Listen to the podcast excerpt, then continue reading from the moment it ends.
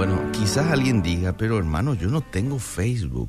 Y sí, puede que no tengas, pero probablemente tenés un hijo que tiene, este, o tu cónyuge que tiene, algún pariente tuyo y puedes compartir con él o con ella estos mandamientos o estos consejos, vamos a llamarlo consejos para los cristianos que tienen una cuenta de Facebook. El Facebook, mis queridos amigos, tiene que ser una herramienta, no un Dios. Tiene que ser una plataforma que me permita a mí ser lo que Jesús dijo que yo soy. ¿Y qué dijo Jesús que yo soy? Sal y luz.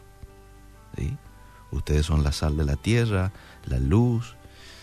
Entonces, estos consejos te van a ayudar a marcar la diferencia en Facebook, porque eso es lo que hace la sal y la luz. Marca una diferencia en donde se encuentra, en el ambiente en donde está. La luz y la sal marca una diferencia. Pero si vos aplicás estos consejos, también vas a marcar diferencia. Número uno, primer consejo, primer mandamiento, como quieras llamarlo, es amarás a Dios por encima de Facebook.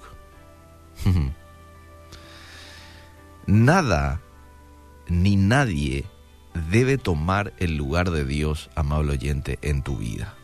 Ni tu trabajo, ni tu novia, ni tus hijos, ni tampoco el Facebook. Va a tenerlo en cuenta, ¿sí? No amarás a Dios por encima de Facebook. Vamos al consejo número dos para que me alcance bien el tiempo. No darás tiempo a Facebook si no has pasado tiempo con Dios. Esto habla mucho de qué es tu prioridad, ¿verdad?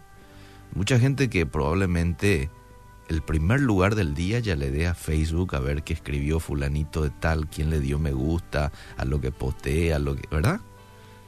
Y después, hora, por ejemplo, al mediodía o recién de tardecita. Bueno, no darás tiempo a Facebook si no has pasado tiempo con Dios. Puedo decirle a Dios, Señor, lo primero vas a hacer tú. Cuando llego en el trabajo y empiezo a abrir la computadora, en vez de estar ya mirando en mis redes sociales, me voy a conectar contigo. Después voy a revisar Facebook. No hay problema. Mi hora de descanso, el tiempo del almuerzo. Pero ese primer momento del día va a ser tuyo. Es la manera en que le vas a decir a Dios, vos sos mi prioridad. Vamos con el tercer consejo. No usarás palabras que deshonren a Dios. No vayas a dejarte arrastrar por la crítica, no vayas a dejarte arrastrar por la murmuración, por las quejas. Ten cuidado con las provocaciones y los comentarios de doble sentido. Muchas veces nos enredamos en conversaciones que desagradan a Dios.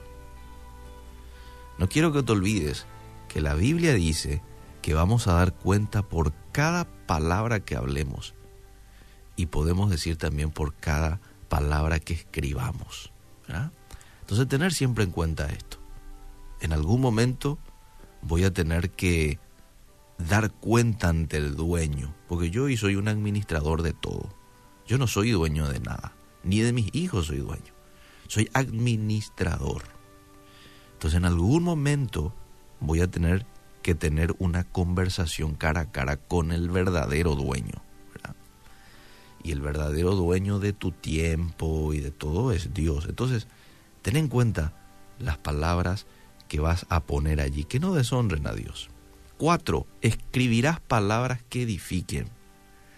Quiero recordarte un texto muy conocido que está en Efesios 4:29, en donde dice, ninguna palabra corrompida salga de vuestra boca o salga de vuestro Facebook, también podemos poner allí, ¿verdad? Porque lo que escribimos es muy, está muy relacionado a lo que hablamos, ¿sí o no? Si no, dice, la que sea eh, para edificación, a fin de dar gracia al oyente. Entonces, Facebook debe ser usado como una herramienta para edificar la vida de otros, sean creyentes o no lo que yo escribo debe contener una dosis de esperanza, de fe, de vida, de sanidad, de luz, de sabiduría. Escribir palabras que edifiquen, que levanten a otros. 5. Dirás la verdad en tu perfil, tu estatus y actividades favoritas. El apóstol Pablo nos decía que, o decía los hermanos de Corinto, que somos, o que eran, y hoy podemos decir que somos, cartas abiertas para ser leídas por los, por los hombres. Esto está en 2 Corintios capítulo 3. Los creyentes estamos abiertos, o sea, deberíamos estar abiertos, deberíamos de ser genuinos, honestos en todo tiempo, ¿verdad? Y decir siempre la verdad. Una de las seis cosas que abomina Jehová, dice en el libro de Proverbios, es la lengua mentirosa.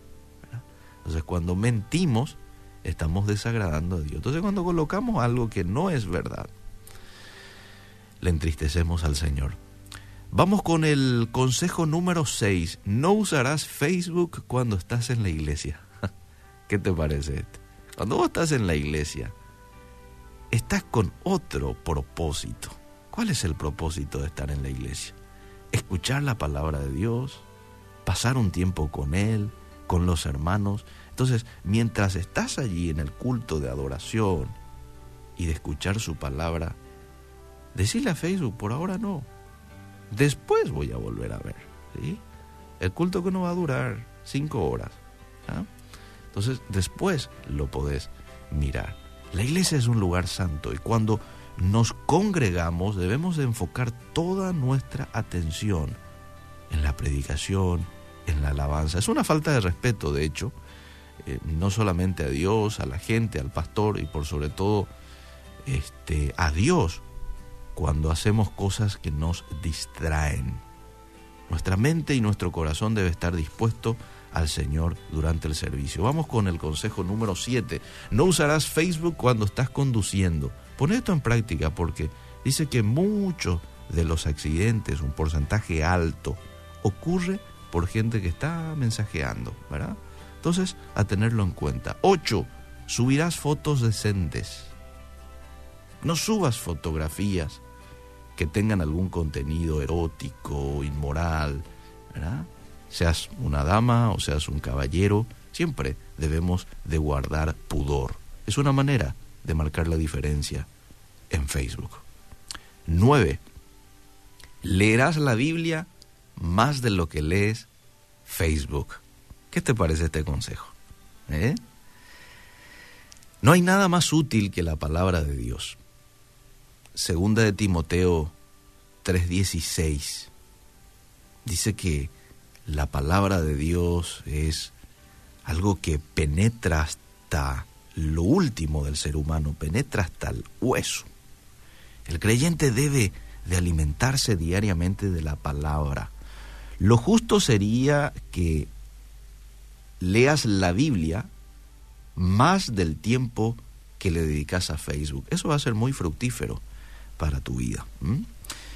Proponete. Esto es una decisión. Señor, este, no está mal Facebook, ¿eh? En absoluto, no estoy diciendo eso. Uno puede mirar, uno puede compartir, uno puede ser de bendición a través de esta plataforma. Pero Señor, no voy a pasar más tiempo en esto que en meditar tu palabra, que en estudiar tu palabra. Hoy probablemente muchos ya no tengan tiempo de orar o de leer la Biblia, pero en realidad no es que no tengan tiempo. No se hacen de tiempo porque le dan su tiempo a otras cosas. Y una de esas cosas son las redes sociales, ¿verdad? Entonces, marcar el tiempo con Dios y con su palabra no es que uno lo tiene que esperar que suceda, no, se hace. No va a venir, uno lo tiene que crear. Uno tiene que estipular, bueno, este es el horario en el que me voy a enfocar en Dios y en su palabra. Y vamos con el consejo número 10 y con esto termino. No te dejes dominar por nada, pero como estamos hablando en este contexto de Facebook, te diría, no te dejes dominar por Facebook. El apóstol Pablo decía, todas las cosas me son lícitas, me son permitidas, mas no todas convienen. Todas las cosas me son permitidas, vuelve a decir, mas yo no me dejaré dominar de ninguna. Primera de Corintios capítulo 6, verso 12. Si el uso de Facebook te ha controlado y vos decís, sí, pasé mucho tiempo y descuidé mi oración y mi lectura bíblica, entonces pedile ayuda a Dios y si es necesario podés hacer un ayuno, sin conectarte a Facebook por un tiempo, Y permití que la palabra de Dios pueda penetrar en ese tiempo en tu mente y que puedas tener un contacto especial con Dios a través de la oración. Bueno, espero que estos consejos te ayuden y puedas compartirlo con otros que lo necesitan escuchar.